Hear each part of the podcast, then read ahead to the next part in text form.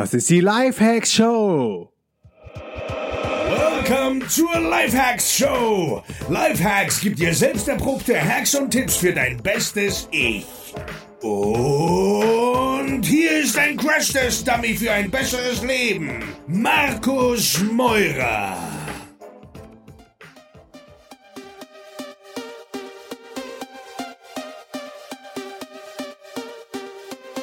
Diese Folge wird präsentiert vom 5-Minute Journal.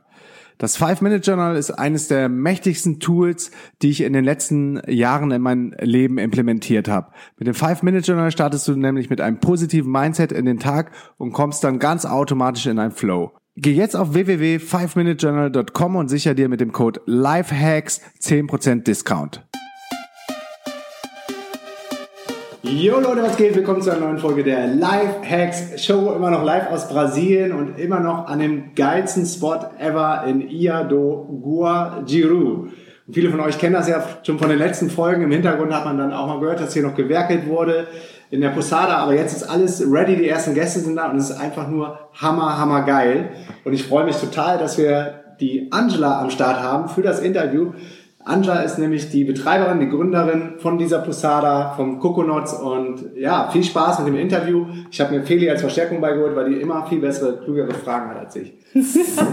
so ist es. Aber bevor wir zu der Posada kommen, will ich erstmal wissen, wie es die Angela überhaupt nach Brasilien verschlagen hat damals, weil das ist nicht die erste Posada, die sie hat hier in Jerry, sondern schon, äh, in Jerry sage ich schon, in IA, sondern die zweite in Brasilien. Aber wie bist du denn überhaupt nach Brasilien gekommen damals? Ja, ich war ähm, eine Backpackerin. Also ich habe meinen Job gekündigt und meine Wohnung gekündigt in Deutschland. Äh, eigentlich in Wien habe ich gewohnt derzeit äh, und äh, habe dann alles gekündigt ähm, und bin dann als Bäcker, Backpackerin losgezogen und habe in Venezuela gestartet und dort einen Kite-Kurs ähm, gemacht, einen Monat lang und Kiten gelernt. Und bin dann aber erstmal weiter durch Südamerika gereist ähm, durch Kolumbien, Bolivien, Peru, Argentinien, halt alle südamerikanischen Länder. Und Brasilien stand überhaupt nicht auf meiner Liste. Aber dann war der Flug recht günstig nach Rio und dann hat's mich nach Rio verschlagen und dann hat mich Brasilien verschlungen. Und seitdem bin ich halt nicht mehr raus aus Brasilien. Ja, super cool. Wie lange ist das jetzt her? Äh, sechs Jahre. 2010. Krass. Und hast du von Anfang an im Kopf, dass du hier eine Pusada aufmachen willst? Für alle, die das Wort Pusada noch nicht kennen, das ist im Grunde ein Hostel oder Guesthouse in Brasilien. Ja. Ähm, also Bed, wie Bed and Breakfast, ein bisschen familiärer genau. als ein Hotel. Ähm, und ja, kann man Bed and Breakfast nennen. Aber ist wie ein Hotel, aber nur ein bisschen familiärer. Ähm, äh, nee, hatte ich nicht. Ich hatte nicht vor, ähm, ein Gasthaus oder ein Hostel zu eröffnen. Ich war einfach nur Backpackerin. Ich wollte ein Jahr eine Auszeit nehmen. Das war auch 2010 die Finanzkrise in Europa und habe mir gedacht, ich komme dann zurück, wenn die Finanzkrise vorbei ist nach einem Jahr und suche mir einen neuen Job. Ich habe als Marketingmanagerin gearbeitet, hatte mich auch, hatte schon guten Lebenslauf, habe mich hochgearbeitet und das war eigentlich auch ähm, ja das, was ich gedacht habe, was ich mein Leben lang da machen werde bis zur Rente. Aber ähm, als ich dann einmal ähm, nach einem Jahr Backpackerin war, bin ich in Buenos Aires angekommen nach einem Jahr. Backpacken, da hatte ich keine Lust mehr zurück. Ich hatte noch ein bisschen Geld über, bin günstig gereist, halt nur im Hostels geschlafen ähm, und habe mir dann gedacht, dann werde ich doch noch weiter mein ganzes Geld auf den Kopf hauen. Das Gesparte. Cool. Ja, und dann hast du die Posada eröffnet, genau. Ja, und dann bin ich nach, ähm, bin ich nach Brasilien und äh, als ich in Jerry angekommen bin, ähm, Jerry Quaquara im ähm, Nordosten von Brasilien, das ist ein kleiner Ort, ähm, ja, ein kleiner Beachort, wo man halt Kitesurfen, surfen kann und äh, ja, dort konnte ich nicht mehr weg. Da hat's mich dann irgendwie ähm, gehalten und ich war dann ein halbes Jahr eigentlich nur da, um Kitesurfen, abends äh, feiern gegangen, viele Leute kennengelernt und ähm, ja, habe gedacht, ich bleib einfach noch, solange das Geld reicht. Und dann wurde mir ein Objekt angeboten, was ich mieten konnte, zum Glück, weil das Geld zum Kaufen hätte ich nicht gehabt. Und dann habe ich mein letztes ähm, Guthaben zusammengekratzt, was eigentlich als Backup für Deutschland ge gewesen wäre. Und habe dann damit halt die Miete bezahlt und ein Hostel eröffnet. Krass, konntest du zu der Zeit schon Portugiesisch? Nee, gar nicht. Gar nicht. Das hast du dir dann Learning by Doing ja, beigebracht? Komplett. Oder? Komplett. Ja, also komm, äh, nee, ich, ich habe mich irgendwie so durchgewurschtelt. Und genauso wie mit den Finanzen. Also ich hatte auch kein Geld mehr, um irgendwie Frühstück zu kaufen oder so. Also die Gäste haben vorbezahlt und ich habe davon das Frühstück gekauft und habe mich so langsam dann halt die das Hostel halt damit aufgezogen. Also Krass. Geld kam rein und Geld ging raus sozusagen und habe daran halt investiert. Voll super. Ist ja auch halt wie der Lean Startup Approach, das zu investieren, was reinkommt und halt nicht äh, von Anfang an total viel auf den Kopf zu hauen. Super, super spannend. Wenn jetzt und aus dem Cashflow auch zu wachsen. Das ist ja, ja ein genau, super Beispiel ja. dafür, ne? dass man nur das ausgibt, was man dann auch einnimmt. Ja, und mir war es in dem, in dem Moment auch gar nicht so alles so bewusst, weil das war für mich auch gar nicht, äh, dass ich das finanziell gemacht habe, sondern es war einfach eine Herzsache. Ich wollte einfach mal ein Hostel haben und habe gedacht, oh, ich mache jetzt mal ein Jahr ein Hostel und dann schauen wir mal. Aber ähm, es kostet doch viel und äh, mal so eben ein Jahr ein Hostel zu machen, das lohnt sich nicht. Man ähm, muss unglaublich viel Energie rein ähm, investieren und auch Geld, ähm, so dass man schon langfristig denken muss. Wie bist du denn dann an deine ersten Gäste gekommen? Weil es kannte dich ja wahrscheinlich noch niemand, ne? Nee, weiß ich jetzt auch gar nicht. Irgendwie äh, durch Mundpropaganda. Ich kannte schon sehr viele Backpacker und Kitesurfer durch mhm. meine Reiserei und ähm, habe viele Leute kennengelernt und dadurch haben mich viele dann über Facebook vielleicht auch ähm, das mitbekommen und mich weiterempfohlen und auch durch den Lonely Planet.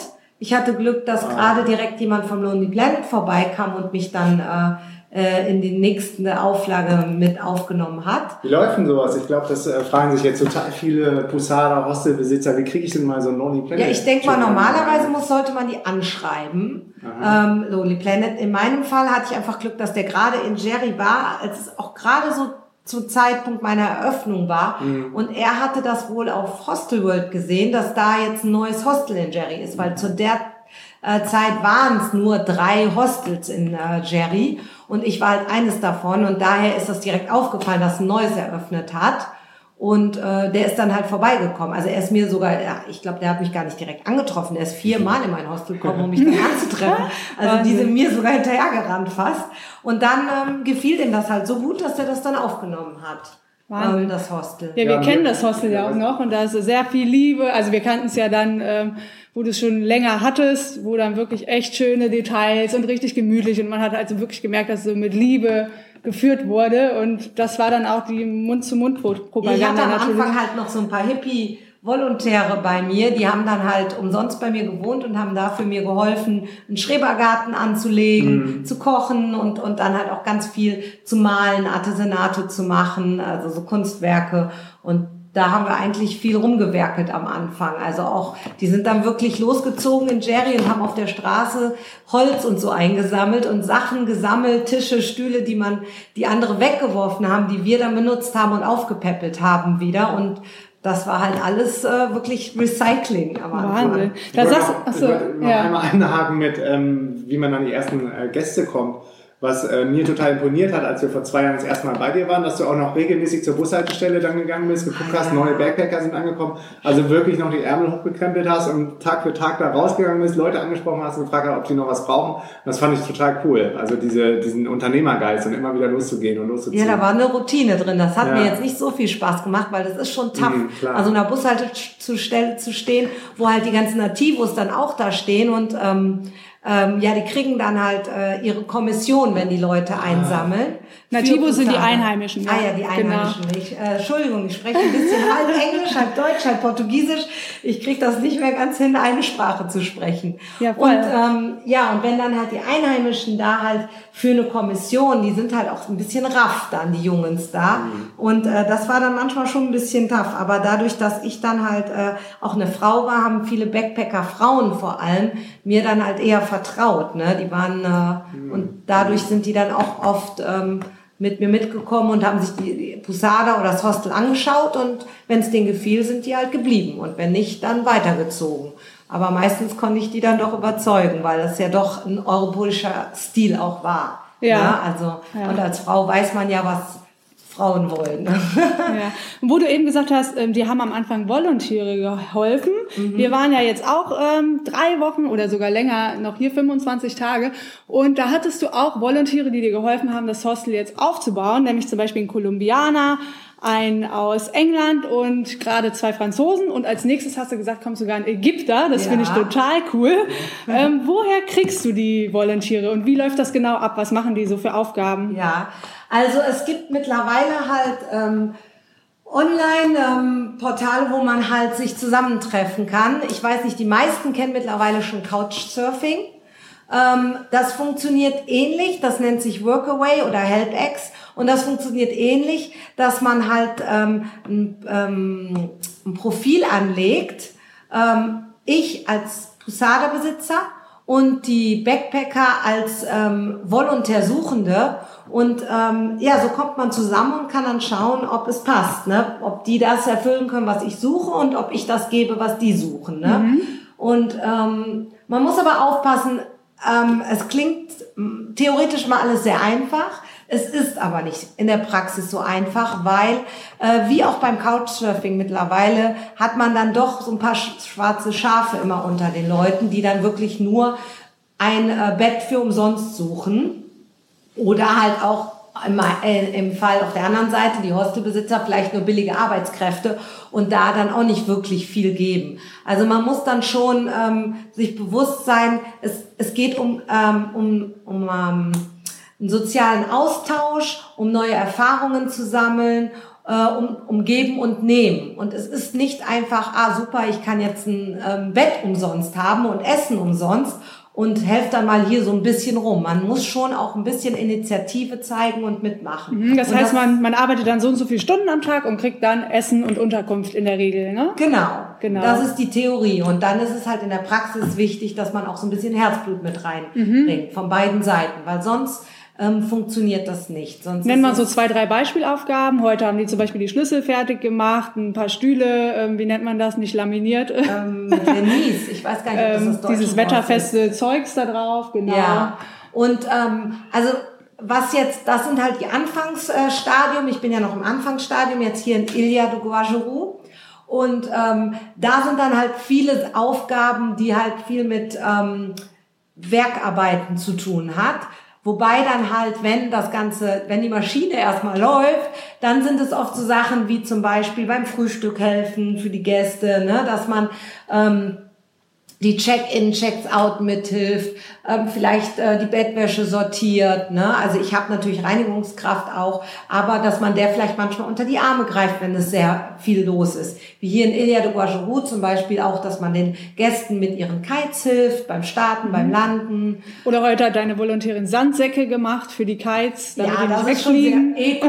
Normalerweise lässt man das hier schon machen und, und ordentlich anfertigen. Da ich jetzt gerade auch wieder auf einem Low Budget äh, bin, ähm, ähm, muss, machen wir halt gerade viel Recycling. Also erstmal aus finanzieller Sicht, aber auch, weil mir das Spaß macht, Dinge wieder zu verwenden, anstatt die dann wegzuschmeißen. Vor allem Plastik halt. Ne? Weil Brasilien ist ja schon teuer, ne? Wir haben das ja mitbekommen, Ja. wenn du Küchenequipment und was man halt alles für Kleinigkeiten braucht, Bettbezüge und dies und jenes, das summiert sich dann am Anfang als Investition auch, ne? Absolut. Es wirkt halt nicht teuer, aber ähm, Brasilien wird teuer, weil wenn man die gleichen Standard haben möchte, den man dann halt auch in Europa hat, dann ist Brasilien fast teurer als Deutschland zum Beispiel, als die deutschen Preise. Da man kriegt hier vieles billig, aber das ist dann auch billige Qualität. Und wenn man aber jetzt eine Posada führt, wo halt hauptsächlich Europäer, Kitesurfer, europäische Kitesurfer ähm, kommen, aber auch Australier, äh, Australier zum Beispiel auch, ähm, dann wird's teuer, weil man möchte halt auch dann einen, den gewissen Standard ähm, bieten. Und deswegen wird es schon sehr teuer, ja. Ja. Und wenn du jetzt so zurückblickst, ähm, war das hart, ein Business in Brasilien aufzubauen? Also du machst es ja jetzt gerade zum zweiten Mal. Was sind da so seine, deine größten Learnings bisher gewesen? Ja, also, also äh, mein erstes Hostel war echt äh, hammerhart. Also weil ich da wirklich auf, also ich habe wirklich, wirklich mein ganzes Geld für die Miete investiert und ich war wirklich fast auf Null Stand. Ich konnte gerade so mich selber noch investieren mit Essen. Was ist das für ein Gefühl? Ist das nicht super krass? Hast du da Existenzängste gehabt? Nee, hatte ich nicht, weil irgendwie war ich mir sicher, das wird funktionieren. Weil es halt auch nur so wenig Hostels gab, weil ich irgendwie, ich war davon überzeugt, das wird funktionieren. Und ähm, das Objekt, was ich gemietet hatte, das ähm, war auch wirklich ähm, perfekt für ein Hostel.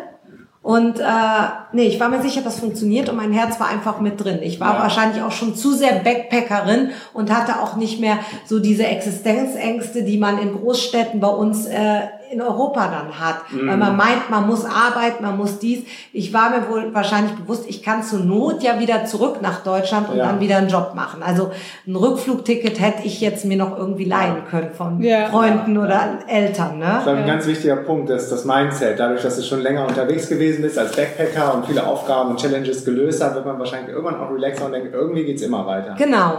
Mein Plan B wäre halt gewesen, wieder zurück nach Hause, Bewerbungen schreiben, wieder arbeiten ne? und Euros verdienen und dann wahrscheinlich irgendwann wieder weg. Und wenn man Aber diesen- ehrlich, gibt Schlimmeres. Also Genau. Ist, ne?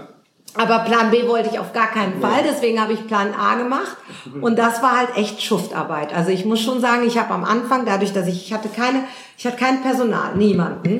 Ich hatte Volontäre zwischendurch, aber zwischendurch auch mal nicht, weil das dann sich nicht überschnitten hat. Da waren dann halt die ersten Volontäre weg und es kam, die nächsten kamen erst später. Und ich hatte dann im Juli, August meines ersten Jahres, wo dann auch Hochsaison ist in Jerry, ähm, da hatte ich einfach nicht mit geplant, dass es dann ähm, so voll wird. Ich war wirklich ausgebucht mit 30 Gästen, 35 Gästen und ich war alleine.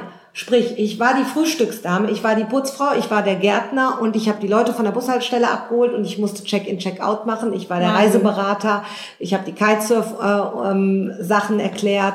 Also ich habe alles gemacht und dann waren halt nur vier Stunden Schlaf pro Nacht da. Wahnsinn. Und ich habe 20 Stunden gearbeitet. Das war halt wirklich nicht, also es ist jetzt nicht mal eben so entstanden. Hätte ich vorher gewusst, wie viel Arbeit auf mich zukommt, hätte ich es wahrscheinlich nicht gemacht. Das ist ja oft so. Ne? Ja, genau.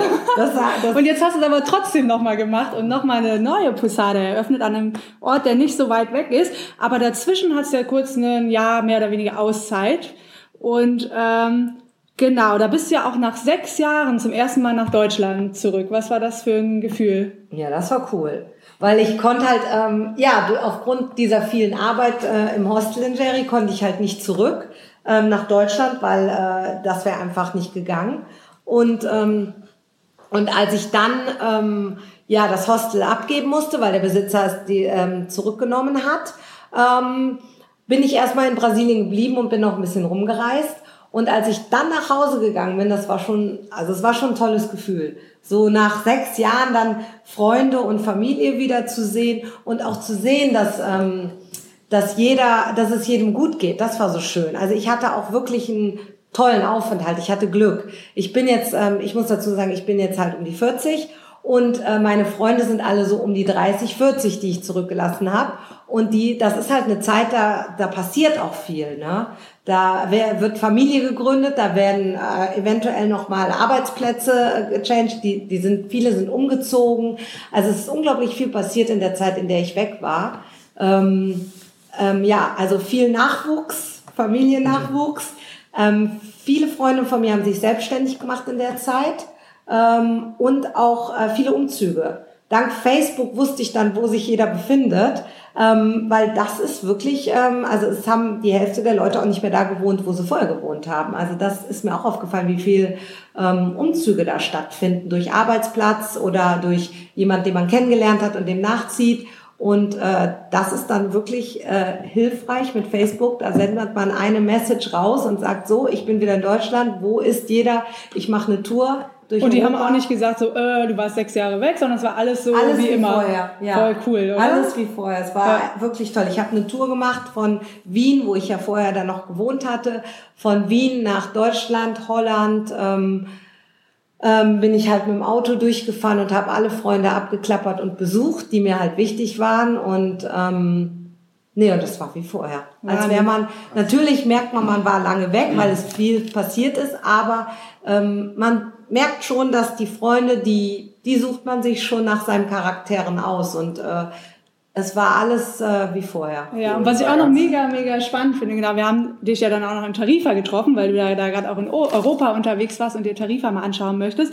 Du hast ja aus der ersten Posada einen Hund, die Bella. Ja. Und die reist ja auch mit dir. Also war das von Anfang an ein Reisehund oder wie, wie challenging ist das mit einem Hund zu reisen? Also jetzt, dass der an verschiedenen Orten, der läuft ja sogar ohne Leine überall rum und Ja, Bella war ähm, ein Nativo, ein einheimischer Hund aus Jericoacoara. Ähm, ich kenne jetzt ihre, ihre Geschichte nicht. Ich glaube, sie ist mir so mit einem, anderthalb Jahren zugelaufen. Sprich, eine, ein holländischer Gast hat die Bella mir ähm, ins Hostel gebracht und hat gesagt, so, ich, du hast jetzt einen Hostelhund. Die wollte ich erst gar nicht, weil ich habe gedacht, die scheißt und pinkelt mir in mein Hostel rein, also in den Garten. Aber hat sie nicht gemacht. Die ist zum Pinkeln rausgegangen und damit durfte sie bleiben. Und ähm, ja, ich habe sie dann ähm, halt äh, kastrieren lassen und ähm, habe gedacht, vielleicht geht sie ja doch eh wieder auf die Straße, aber sie ist immer wieder zurückgekommen und äh, ist dann geblieben. Also sie hat, der hat es wohl gut gefallen bei mir. Irgendwie haben wir uns gesucht und gefunden. Und sie ist dann aber auch immer mit den Gästen zum Strand. Sie war, sie, sie war und ist noch ein total freier Hund. Also sehr selbstständig durch ihre Zeit als Straßenhund auch. Ähm, also Straßenhunde sind schon um einiges intelligenter als Zuchthunde. Die müssen sich einfach durchbeißen und man merkt einfach, die haben viel stärkeren Charakter als mhm. Straßenhunde. Und das sieht man schon, dass die äh, also einige Erfahrungswerte mhm. haben und intelligenter sind. Die haben, wir hatten vorher in meiner Familie immer Zuchthunde und die sind halt so ein bisschen treu doof, ne? so ein bisschen treu, mhm. also süß und treu. Also Bella hat schon einen sehr starken Charakterzug, muss ich sagen. Ja, aber und die kommt ja dann auch mit nach Sao Paulo, nach Tarifa, nach Deutschland, genau. egal wo du bist. Ähm, die ist einfach ist jetzt einfach meine dabei, ne? Travelmate sozusagen. Mit der bin ich auch dann von Jerry, als ich dann in Jerry, ähm, Jerry verlassen habe, ähm, bin ich dann nach Sao Paulo und da ist die auch mitgekommen, mitgeflogen das erste Mal ähm, und dann ähm, auch in San Paulo frei rumgelaufen. Also Wahnsinn. Ähm, und die findet dich immer wieder, ne? Ja, die ist, äh, ja. die weiß auch, die darf. Äh, ich hab, bin mit der auch dann von San Paulo bis wieder hoch in den Norden von Brasilien per mit Auto gereist. Und wir haben meistens in Hostels geschlafen und Bella weiß auch, sie darf nicht ins Dorm rein, also in die Zimmer rein. Sie muss dann draußen bleiben. Hier ist es ja zum Glück warm in Brasilien, da kann sie dann im Vorgarten schlafen oder halt irgendwo draußen. Und ähm, es war halt immer eine Challenge, die Hostelbesitzer davon zu überzeugen, dass ich einen Hund habe, der jetzt nicht die ganze Nacht kläfft, der sich weiß zu benehmen, der nicht äh, reinpinkelt äh, ins Hostel. Schwierig, ja. Aber nach einem Tag war das dann äh, der Liebling aller Gäste und auch vom Hostelbesitzer. Also normalerweise konnten wir beide immer jeden überzeugen, dass das funktioniert. Das geht natürlich nicht mit jedem Hund, aber mit der Bella war das echt möglich, auch in Hostels zu reisen. Ja. Und äh, mittlerweile hat sie auch keine Flugangst mehr. Also vor der Kiste mehr. Also es ist nicht der Flug, sondern sie geht jetzt auch schon alleine in ihre Flugkiste rein. Also es ist so eine kleine Hundekiste, wo sie halt dann ähm, in den Gepäckraum kommt. Und dann braucht man Papiere auch für den oh, Hund wahrscheinlich. Unglaublich. Ne? Also da, man soll sich das nicht so einfach vorstellen, wenn man einen Hund aus Südamerika mitnehmen möchte nach Europa, da gibt es ganz strenge Bestimmungen und man sollte sich dem bewusst sein, dass man mindestens drei Monate Vorkehrungen machen muss. Katze, Hund, egal. Ähm, das fängt nämlich mit Tollwutimpfung und so an und das braucht drei Monate mindestens. Wahnsinn. Und da sollte man auch dann nicht am Geld sparen, sondern einen richtig guten Tierarzt ähm, sich aufsuchen, der genau Bescheid weiß und das auch alles ordentlich macht, weil sonst kann es passieren, dass man dann am Flughafen den Hund zurücklassen muss und das, ja, das wird wahrscheinlich nicht ohne Tränen mhm. passieren. Ich habe auch schon jetzt von einer Freundin gehört, wo ein Tierarzt sie, ähm, das war jetzt nicht in Brasilien, das war in einem anderen äh, südamerikanischen Land, wo sie ähm, die Tierärztin Ärztin alle Papiere gefaked hat und das dann erst am Flughafen rauskam und sie musste den Hund hinterlassen. Die oh. Tierärztin hat halt hat verdient. keine Lizenzen gehabt oder so und ja, hat einfach verdient ja. und dann Sachen ausgestellt, die überhaupt nicht legitim waren. Ich hatte einen Tierarzt, der war, ähm, der hat ganz viele Hunde hier in Jerry, also ganz viele Hundebesitzer waren bei ihm von Jerry und ich wusste, der hat ähm, Referenzen und der ist gut und ich hatte auch keine Probleme dann. Und, ähm, ja. Was ich richtig cool finde an Bella ist, wenn du draußen bist, auf dem Wasser mit deinem Kite und einen Downwinder machst oder so, ist sie ja so treu, dass sie dich auf dem Wasser erkennt und am Ufer immer ja, ja. Kilometer mit runter rennt und dich dann wieder genau empfängt, wenn du aus dem Wasser kommst. Das ist so ich hatte Leute, Ich hatte Leute in Jerry, die kamen auf mich zu und meinen, ja. haben mich mit dem Hund gesehen und haben gesagt, du bist die Angela, wir haben von dir gehört in Deutschland. ähm, du bist die, die mit dem Hund immer einen Downwinder macht, weil ich halt dann ähm, ähm in Jerry immer los losgezogen bin mit Bella zusammen und dann ist die halt am Strand Aber mitgelaufen. Auch ganz oft so Freestyle, ohne einen Rücktransport zu haben. Ne? Man muss sich das so vorstellen, Downwinder ist, dass du ins Wasser einsteigst, dich dann vom Wind quasi runtertragen lässt, irgendwo gehst du wieder raus, wenn du nicht mehr kannst und dann äh, hast du einen Daumen rausgemacht und als Hitchhiker ja. wieder den das Weg Das ist in Jericoacoara ähm, in Anführungszeichen recht einfach, wenn man ein bisschen Geduld hat. Man wartet manchmal eine halbe bis Stunde. Mhm. Ähm, um halt einen Transfer zurückzubekommen. Ähm, aber das ist ja schön da, da, da kann man es ja gut aushalten. Dann habe ich halt Yoga gemacht in der Zeit, während des Wartens und ähm, und bin dann halt einfach mit irgendeinem Boogie wieder zurückgefahren. Ja. Und in, in der Zeit, wo du dann auch in Europa warst, du hast ja dann auch selber ein bisschen Workaway gemacht als Volunteer und warst da auf einer Kaffeefarm in Bahia. Hast du das gemacht, um auch mal auf der anderen Seite zu stehen, wie es ist, Volunteer zu sein? Oder wolltest du einfach mal entspannen, runterkommen oder auch mal die Erfahrungen machen? Ja, die Reise, ähm, die Reise von São Paulo bis ähm, hierhin habe ich bewusst gemacht ähm, auf der Suche nach einem neuen Objekt, was ich dann halt, wo ich dann wieder ein Hostel eröffnen kann, weil mir das doch schon sehr viel Spaß macht, der Job. Und ähm, ich wusste auch, ich werde wieder mit Volontären zusammenarbeiten und wollte einfach wissen, wie sie, wie ist es auf der anderen Seite als Volontär? Gut, wie ja. fühlt man sich da? Weil ähm, es, es sind schon viele Problematiken aufgekommen. Ähm, als Hostelbesitzerin mit den Volontären. Also es ist, war nicht alles so einfach. Du hast tolle Volontäre, du hast aber auch wirklich ähm, ja ein paar, die die nicht so viel ähm, ja, die keine Ahnung haben oder die nicht helfen wollen und nicht helfen können oder die sogar böse Absichten haben und auch klauen. Ne? Also da ist alles dabei. Ähm, nichtsdestotrotz, ähm, man erinnert sich dann doch gerne wieder an die guten Volontäre zurück und davon gab es auch sehr viele. Und ich wollte halt jetzt wissen, wie fühlt sich das an, wenn man auf der anderen Seite ist und war dann auf einer Kakaofarm. Kakao, es war keine Kaffeefarm, genau, es war eine Kakaofarm. Ähm, kann ich dann auch jetzt hier empfehlen. Das war, das ist ähm, ein Projekt äh, von einem Deutschen und Französen, nennt sich Pura Vida und das ist in Bahia, im Staat Bahia. Das ist in der Nähe von äh, Salvador bei Itacaré. Ähm, und ähm, die ähm, haben halt auch viele Volontäre. Ähm, du wirst dann da, ähm, also es ist alles ohne Elektrizität. Du hast ein Trockenklo, ähm, du wirst komplett auch, ähm, ähm, hast komplett Verpflegung. Man bezahlt dafür auch ein bisschen, weil man arbeitet wirklich nur so fünf Stunden pro Tag, hat aber dann komplett Frühstück, Mittagessen und Abendessen. Ähm, normalerweise hat man nur Frühstück mit inbegriffen mhm. und Unterkunft und Frühstück. Ähm, und dann, ähm, ähm, ja, habe ich dann halt auf der äh, Kakaofarm äh, mitgeholfen, sprich die Kakaopflanzen, ähm, äh, das Harvesting, ich weiß gar nicht Ernten? auf Deutsch, äh, Ernten, ja genau, die, die Ernte mitgemacht und ähm, die hatten aber auch Obstplantage und ähm, Hühner. Da mussten wir dann halt den Hühnerstall sauber machen oder halt auch ein äh, Gemüse hatten sie da, eine Gemüsefelder. Und auch ein Haus haben wir aus ähm, Matsche und Kuhmist und noch anderen Sachen, Stroh, gebaut. Also total eco ähm, Style. Und das fand ich unglaublich toll, weil da wird einem sehr viel erklärt und man lernt auch sehr viel. Es ist nicht nur, dass man, dass man arbeitet und gibt, man lernt unglaublich viel auch dazu, weil man macht ja Dinge, die man normalerweise nie gelernt hat. Das ist halt das Tolle an äh, diesem Austauschprogramm, dass man keine Referenzen braucht. Es mhm. ist wichtig, dass man charakterlich zu dem Objekt passt und dass man helfen möchte, aber dann kann man einfach unglaublich viel lernen und ähm, einfach halt äh, ja. mithelfen. Ja, und das Hostel, was du dann jetzt hier gefunden hast, das ist ja quasi neu gebaut worden, extra für dich. Ist ja alles super neu und super schön, die Zimmer, alles mega. Und was ich richtig cool finde, ist, dass du dir auf die Fahne geschrieben hast, dass es sehr grün sein soll. Und dazu heißt, äh, dazu kommt auch, dass du veganes Essen anbietest. Und das ist ja jetzt in Brasilien gar nicht so einfach. Also eher Asien oder andere Metropolen, wo der Vegan-Trend ist. Ähm, warum hast du dich dafür entschieden und wie hast du das hinbekommen, dass du hier jetzt wirklich vegane Gerichte anbietest?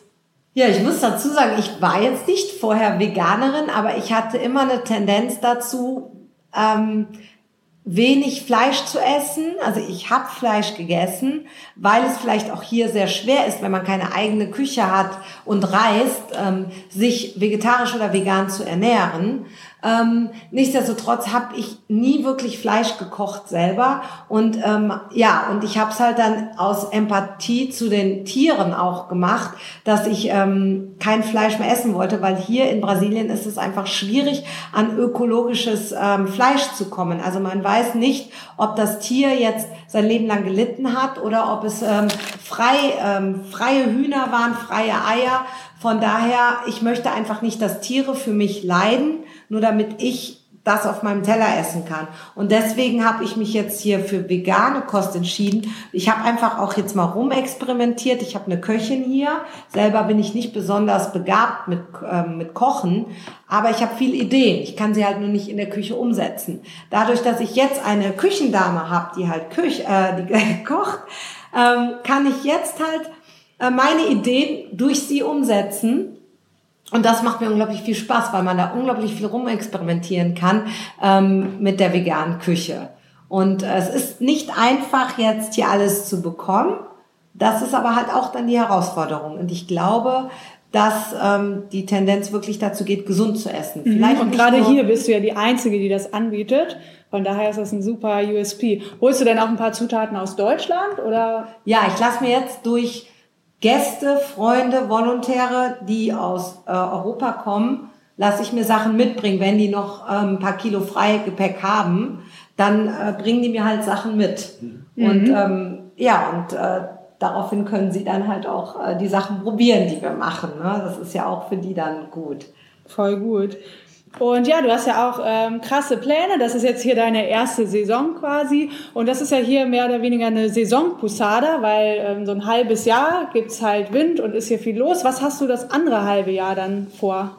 Ja, sprich von, ähm, also die Saison geht hier ungefähr von ähm, Juni bis ähm, Ende Januar.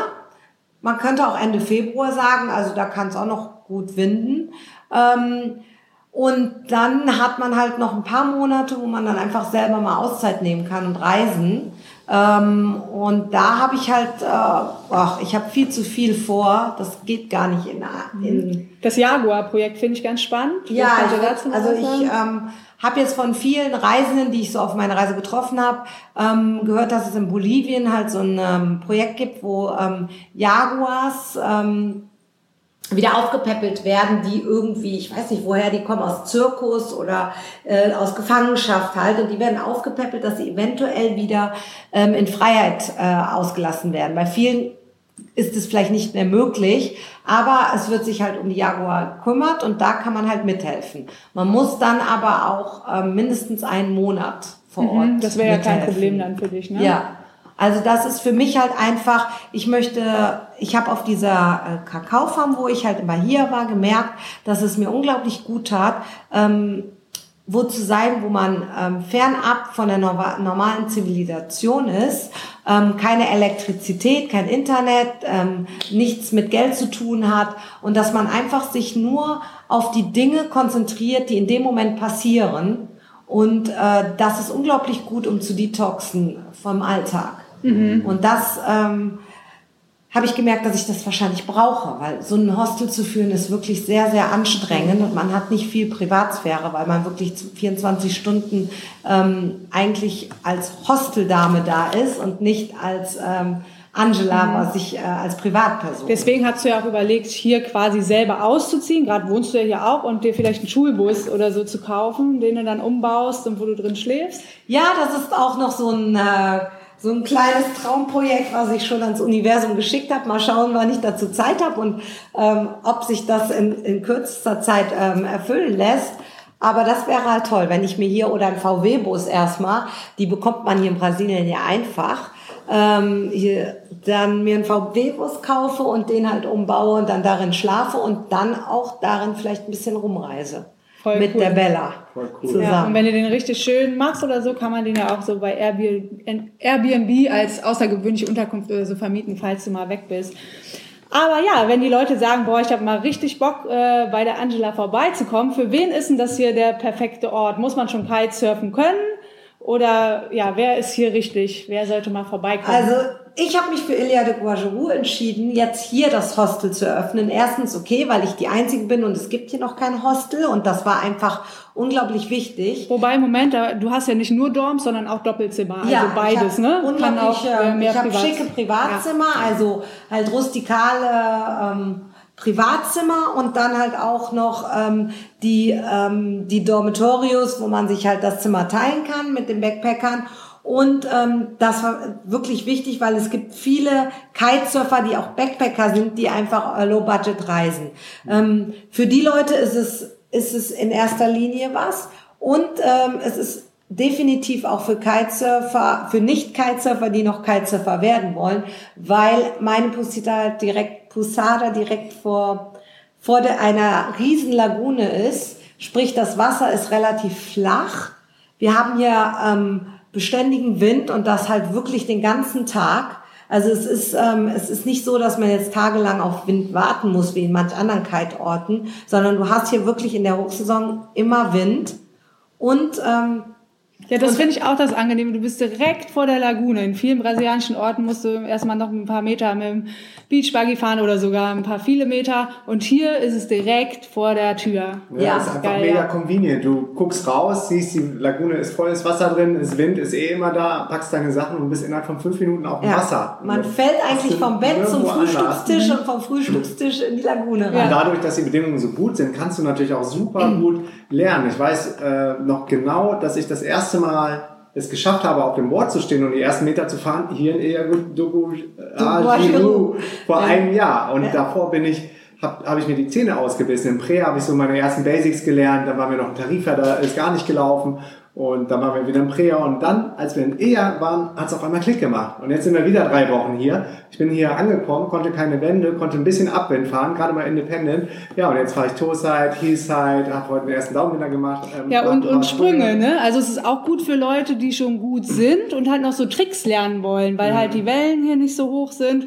Das Hier ist halt mega. gar keine Wellen. Ne? Genau. Ne? Oder man kann sogar Wellen haben, weil man kann auch aufs Meer raus hinten oder halt so einen ähm, Downwinder machen, wie man halt äh, möchte. Was auch ganz cool ist, dass die Lagune halt mit den Gezeiten sich füllt und äh, wie heißt das, abfüllt? Ebbe. Ebbe abläuft. Und Flut hat man genau. Hier. Und da gibt's auch eine App, wo man dann immer sehen kann, wann die, äh, wann die sich füllt und nicht. Und zwischendurch fahren auch Fischerboote, einzelne mal auf der Lagune. Also es ist eine super schöne ähm, und die Lagune ist wirklich sehr, sehr groß, dass man äh, wirklich viel Platz hat. Ne? Und was ich auch noch super finde, ist nämlich, dass es sehr sicher ist. Also du kannst nicht ähm, irgendwie stranden blöd oder abgetrieben werden. Ähm, das ist total safe. Was also, ich noch geil finde an der Lagune, oft hast du ja irgendwie Lagunen, dass so stehendes Wasser, das stinkt dann irgendwann und ja, läuft nicht ja. ab und die Sonne knallt da drauf. Und hier ist dadurch, dass es direkt mit dem Meer connected ist, läuft die Lagune ja immer wieder ab und voll. Ja. Und es ist eigentlich echt immer so frischer Durchlauf. In ja. dem, in dem, und es fühlt sich auch nach Meer an. Es fühlt sich, es ist kein Süßwasser, sondern äh, Salzwasser, was ich persönlich echt angenehm finde, weil du so ja. das Feeling hast, du bist draußen auf dem Meer. Und nichtsdestotrotz kann man hier auch Touren ähm, von hier aus machen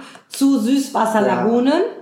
Ähm, und der Downwinder ist halt auch unglaublich schön. Ja. Man macht halt, äh, es ist halb, Hälfte Meer und Hälfte durch einen Fluss durch. Mangroven, äh, dann, genau. Ja, ja und Mangroven. So und der, der mündet dann halt in der Lagune. Also das ist schon ähm, ein spezieller Downwinder. Also auch ähm, mit, ähm, also wer eine, wer eine Kamera mit dabei hat, das ist schon, äh, macht schon was aus. Mhm. Ja, und was cool ist, der Ort Eja ist ja auch so ziemlich zentral zwischen Kumbuko und Jericoacoara. von Brasilien, wo echt die besten Kitespots sind. Wer sagt ja. so, das ist jetzt hier meine Base oder ich schlage ein Lager auf und gehe dann mal nach Kumbuko für einen Tagesausflug oder nach Jerry für zwei Tage und komme dann immer, ich, habe hier ganz viele Leute kennengelernt, die immer wieder nach Eher dann zurückkommen und sagen, nee, also zum Kiten ist aber hier am besten. Mhm. Jetzt habe ich da irgendwie ein, zwei Tage mal Jerry gemacht, war ganz schön, nice to have, Frau Koruta, Iva, ist alles um die Ecke und dann äh, landen sie doch wieder alle in Eher. Mhm. Ja, weil es so einfach ist ja. hier, ne? Ja. Also wir verlinken das natürlich auch noch mal, aber sag doch noch mal, wie deine Pusada heißt. Ja, ich wollte auch noch mal ganz genau sagen, also ähm, jetzt ähm, der Ort, den findet man bei Google Maps unter Ilha do Guajiru Kite Beach. Das schreiben wir mal in ne? die Show Notes. Kommt genau. alles in die Show Notes verlinkt. Ja, und dann ähm, meine Posada ist ein bisschen smart as name, wie meine Freunde sagen. Ähm, es ist Coco Knots und äh, Knots kommt äh, von Wind, also Knoten. Wie bist du auf den Namen gekommen? Nicht Coco Knots. Hat viel ne? Brainstorming mit Freunden und ich weiß gar nicht, über Hi, Hot, Ha sind wir dann irgendwann auf den Namen gekommen. Ja. Und es ist halt mit Bindestrich dazwischen. Also ja. Coco minus ja. Nots Kite Lodge.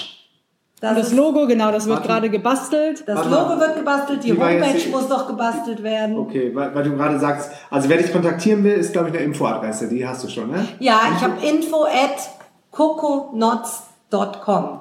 Und halt, wie gesagt, beim Coco und Nuts ist ein Bindestrich dazwischen. Und Nuts wie die Knoten, K-N-O-T-S. K-N-O-T-S, ja. Coco mit C. Mit C. C-O-C-O. Also coco-knots.com.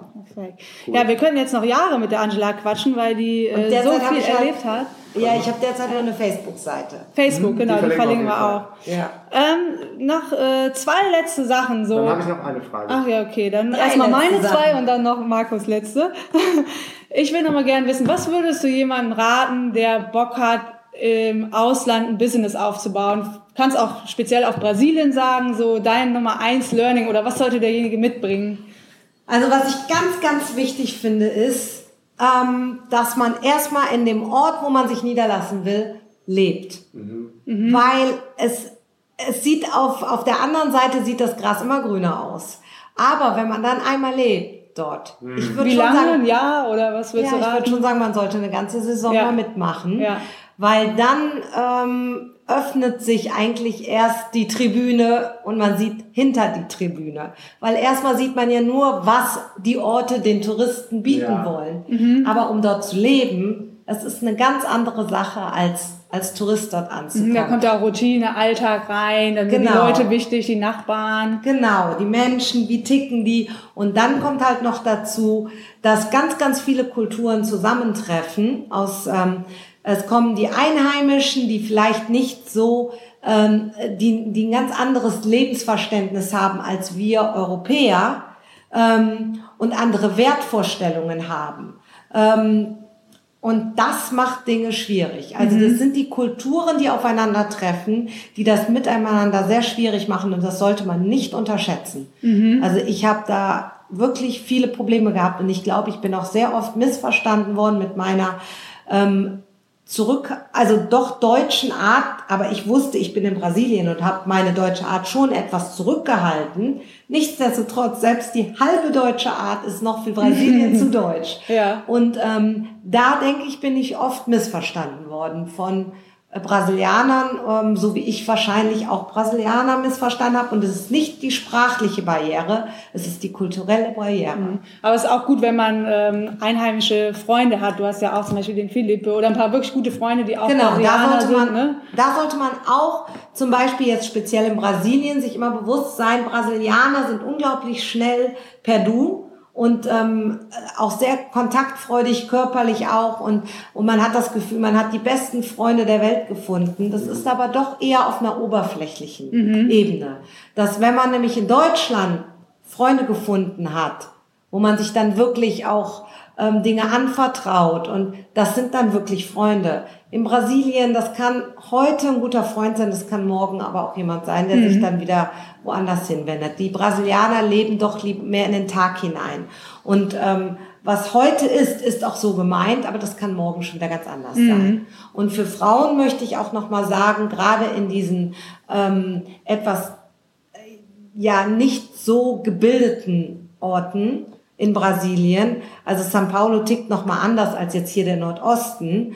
Ähm, man sollte vorsichtig sein mit männlichen Freundschaften. Es wird doch eher in eine Richtung gedacht bei den Männern. Es ist nicht wie bei unseren deutschen Männern, dass man da einfach so eine platonische Freundschaft aufbauen kann. Das ist dann doch eher, ähm, es geht doch eher immer, also die Männer versuchen es doch immer wieder mal. Ja. Ähm, und da sollte man einfach nicht zu freundlich sein. Das könnte missverstanden werden.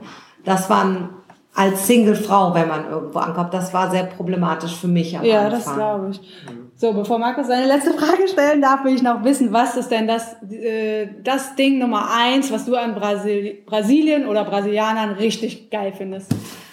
Ja, was mich total beeindruckt, vor allem in Jerry, warum ich da halt so hängen geblieben bin. Klar, in erster Linie das Kitesurfen und der Wind hier in Ilha de Guajuru.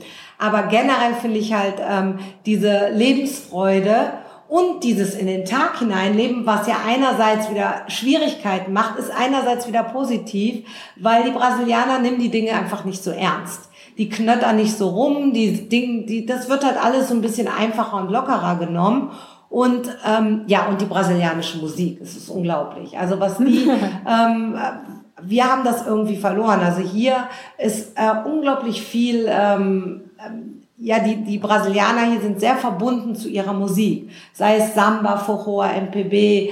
Es ist, ähm, es gibt nicht nur der brasilianische Karneval, der Samba, sondern es gibt noch so viel weitere Musik hier. Und das finde ich einfach toll. Also viel Live-Musik auch. Es ist nicht alles nur ähm, Elektromucke aus dem, aus dem Verstärker, sondern es ist Live-Musik. Dafür hast du ja hier schon eine Gitarre besorgt ja. in deiner Pisane. Und das ist nicht dann alternativ und äh, wo nur Oppi und Omi hingehen, sondern es geht wirklich von jung bis alt jeder hin und es wird zusammen getanzt und gefeiert und das, das äh, finde ich halt toll. Hm, also das fasziniert mich total an Brasilien. Faszinierend, gerade das Furor, da bin ich total gerne auf diesen Furor-Partys gewesen in äh, Jerry. Ich glaube, das ist auch so eine typische Nordost- oder Ja, Sierra-Geschichte. Furor, ne? genau, ist äh, typisch für den Nordosten, ja. Also das ist halt wirklich schön. Ja. Wird dir eigentlich oder ist dir eigentlich bewusst, wie krass du jetzt innerhalb der letzten sechs Jahre auch persönlich gewachsen bist? Vielleicht als du dann in Deutschland gewesen bist und ein kurzes Check-in hattest im Vergleich zu deinen Freundinnen, wo du aber auch sagtest, die, die ja alle doch schon ähm, relativ tough vom Mindset waren und viele haben sich dann selbstständig gemacht. Oder kriegt man das einfach gar nicht mehr mit, in was Im man da Lauf- reinwächst? Weil du jetzt wirklich schon das zweite Business gestartet hast, du bist eine One-Man-Show, hast Personal jetzt angestellt, ähm, lebst aus dem Cashflow, also hast richtig viele coole Entscheidungen getroffen und äh, machst jeden Tag neue Learnings und äh, wächst, glaube ich, richtig, richtig krass. Also während der Zeit merkt man es wahrscheinlich nicht. Ne? Ich glaube, das kann jeder so sagen, wer da mal irgend. Aber ähm, wir sind da nicht näher drauf eingegangen, will ich jetzt auch nicht, aber mir sind halt schon einige Sachen, auch schlimme Sachen passiert in Brasilien.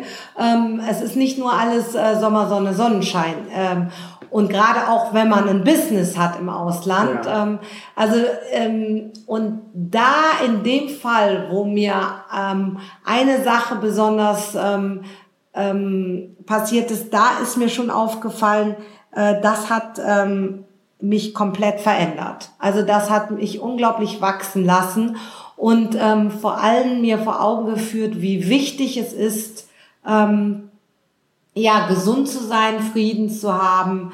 Ähm, Frieden, ja, ich hatte, ich, ich hatte in Jerry lange Zeit keinen Frieden, weil ich halt ähm, von ähm, einem Menschen sehr tyrannisiert worden bin.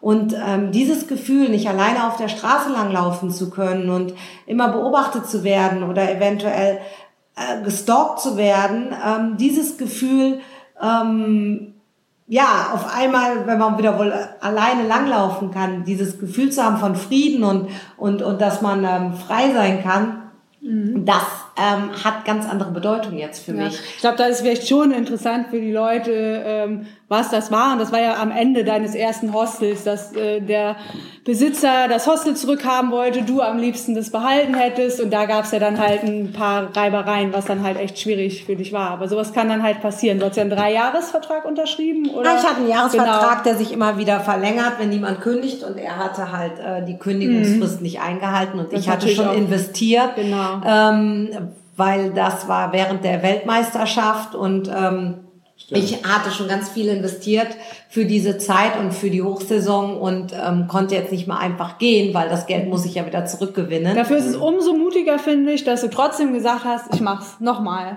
Genau. Aber, Aber finde ich auch nochmal wichtig, dass wir das jetzt hier haben droppen lassen und doch mal drüber gesprochen haben. Nicht, dass sich das anhört, es ist super easy, kommt einer nach Brasilien, Ja. macht eine Posada auf und ist ein Selbstläufer. Ähm, ich glaube, das Nein, es war, nur die ähm, wenigsten so lange und ähm, wirklich so tough durchziehen wie du. Also ich, wie gesagt, ich bin jetzt ähm, in meinen 40ern und das war mit eines, also nein, es war das schlimmste Erlebnis, was ich erlebt habe und das hat mich wirklich komplett auf den Boden gehauen.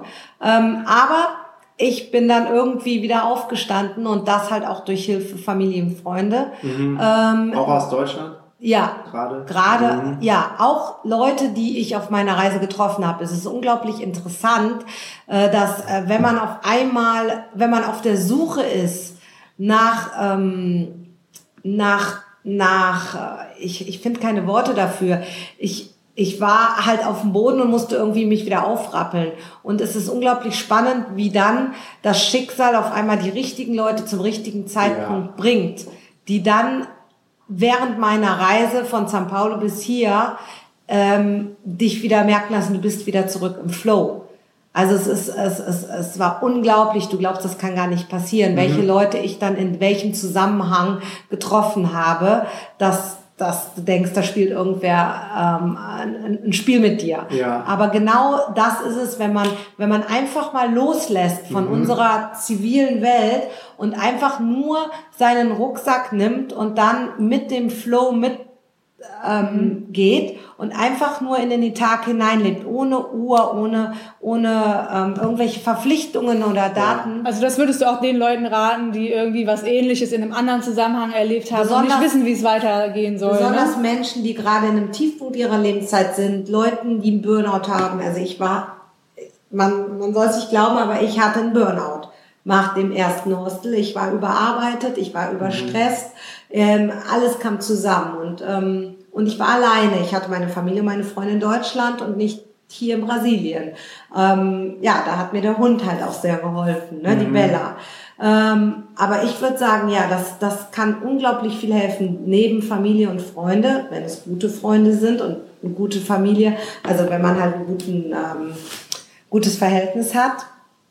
Äh, das hilft, aber auch einfach mal loslassen und einfach sich ähm, Du wusstest ja auch nicht, wie es weitergeht und ob du ein neues ja. Hostel findest und so weiter. Ne? Das war Ich hatte ja- kein Zuhause mehr. Ich habe mein Zuhause verloren, meine Arbeit, äh, den Ort, den ich liebte, da konnte ich gerade nicht mehr hin. Und äh, ich war einfach, ich wusste nicht nach links, nach rechts, nach vorne, hinten. Ich war einfach Du warst nur, wirklich broke, du warst am Boden. ja, drei Monate habe ich einfach nur so vor mich hingewusst. Von null anfangen. Dafür Ja, ist umso glaub- cooler, was du jetzt hier geschaffen hast und wo wir jetzt hier sitzen. Ja, ist einfach, Ja. einfach richtig geil. Also wir posten auf jeden Fall noch mehr Bilder hier von dem Ding. Ist mittlerweile richtig wohnlich geworden. Wir haben ja wirklich waren wir live dabei von den ersten Anfängen. Von Vor allem auch, wo jetzt die ersten Gäste kamen Ja. und so. Es war alles total spannend, das mitzuerleben. Ja, ich möchte halt sagen, es geht immer weiter. Jeder, Ja. das finde ich, ist ganz wichtig eigentlich, was ich gelernt habe. Du kannst noch so tief sein. Es gibt irgendwann wieder einen Tag, wo du lachst und wo du dich freust und es geht immer weiter. Es ist nicht wirklich,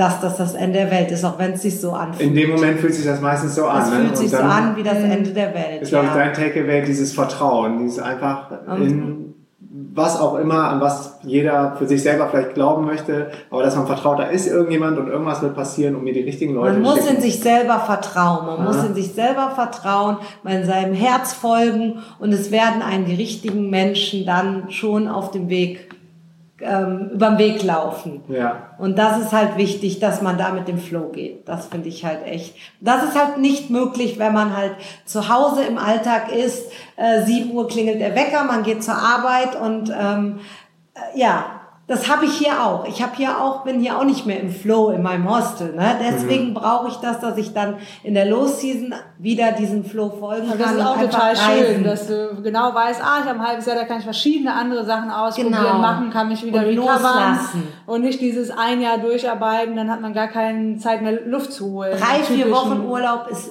eigentlich nichts. Genau. Das ist Schon gar nicht, wenn man in so Ländern unterwegs ist wie hier. Dann bist du in Bolivien, dann willst du noch nach Argentinien, dann erzählt dir jemand, in Chile ist es schön. Und von A nach B hörst du ein Stückchen Und vor allem auch Jaguar-Projekt. Menschen, die, die Ja. in unserem Alter, die haben ja auch oft dann ähm, Jobs äh, mit, mit viel, ähm, mit viel Verantwortung. Und man kann sehr, sehr schwer loslassen. Ich glaube, wenn man in Urlaub fährt, die erste Woche checkt man trotzdem noch E-Mails, die zweite Woche ähm, äh, und antwortet auch noch. Die zweite Woche checkt man nur noch, antwortet vielleicht nicht mehr. Und in der dritten Woche fängt man so langsam an, alles zu vergessen. Und deswegen finde ich, sind drei Wochen halt nicht wirklich Urlaub. Absolut. Auch wenn es ist, überholt, auf jeden Fall. ja. Aber da sind wir jetzt nochmal abgekommen vom eigentlichen Thema. Ich sag ja, hab ja schon gesagt, wir könnten zehn, zehn Jahre Ja, reden. nee, Ne? cool. Weil Aber das sind halt meine Erlebniserfahrungen, Ja, die ich halt in den sechs Jahren gemacht Ja. habe. Ne? Cool. Gehört alles Ja. irgendwie zusammen. Da schließt sich der Kreis. Wir sind jetzt auch bei fast einer Stunde, eines der längsten Interviews ever, aber es war einfach mega, mega, mega spannend. Ich bin mir sicher, jeder Hörer zieht ähm, da total viel Learnings und Takeaways auch für sich selber wieder mit raus. Und ich glaube, es ist auch rübergekommen, welche Lebensfreude du jetzt wieder versprühst und voller Tatendrang bist. Und ähm, ich glaube, das ist auch ja, so ein cooles Exempel, dass man sich immer wieder selber an den Haaren hochziehen kann und aufrichten und es geht irgendwie immer weiter. Ne? Ja, und es ist halt auch schön, auch wenn jetzt Gäste kommen, die vielleicht solche Erfahrungen gemacht haben, dass man sich dann austauschen kann. Und ich kann das auch mehr nachempfinden. Ich habe jetzt auch schon viele äh, Gäste hier gehabt, wo ich dann halt viele Gespräche hatte und so. Und das ist halt auch schön. Ne? Man macht Freunde. Es sind nicht nur Gäste, man lernt Menschen kennen und ähm, man lernt Freunde kennen. Sie kommen als Fremde und gehen als Freunde. Geiles Schlusswort. Schlusswort. Also kommt vorbei, lernt Kitesurfen, bester Ort, wirklich, um es zu lernen. Absolut. Ilia de Boigerou. Ja, Yes. so Guajibu. Jetzt habe ich es auch einmal hinbekommen. Danke fürs Zuhören und bis zum nächsten Mal. Peace and out. Yo, ich verneige mich vor dir. Tausend Dank für deinen Support. Ohne dich wäre das hier wirklich alles gar nichts. Wenn dir diese Folge gefallen hat, wäre es mega cool, wenn du mir zwei Minuten deiner Zeit schenkst. Erstens, gib mir eine Bewertung auf iTunes. Das Ganze dauert unter einer Minute und unter allen Bewertungen verlose ich jeden Monat ein VIP-Ticket für eines der kommenden DNX-Events deiner Wahl. Entweder in Buenos Aires, Berlin im Mai 2017 oder Lissabon. Zweitens, komm in unsere kostenlose DNX-Community und connecte dich mit mehr als 2000 Live-Hackern und Freigeistern und Digitalnomaden. Ich bin selber in der Community am Start. Jeden Tag helfe ich da, wo ich kann. Einfach auf dnxcommunity.de gehen und eine Anfrage stellen. Wir schalten dich dann frei. Drittens, trag dich in meinen kostenlosen Newsletter unter www.dnx-berlin.de slash news ein. Dort bekommst du die besten Lifehacking-Apps als Übersicht und alle zwei Wochen gibt es Live-Updates from the road. Viertens folge mir 24-7 um die Welt als ortsunabhängiger Unternehmer. Am meisten mache ich auf Snapchat. Dort findest du mich unter Markus Meurer, Markus mit C und alles zusammengeschrieben.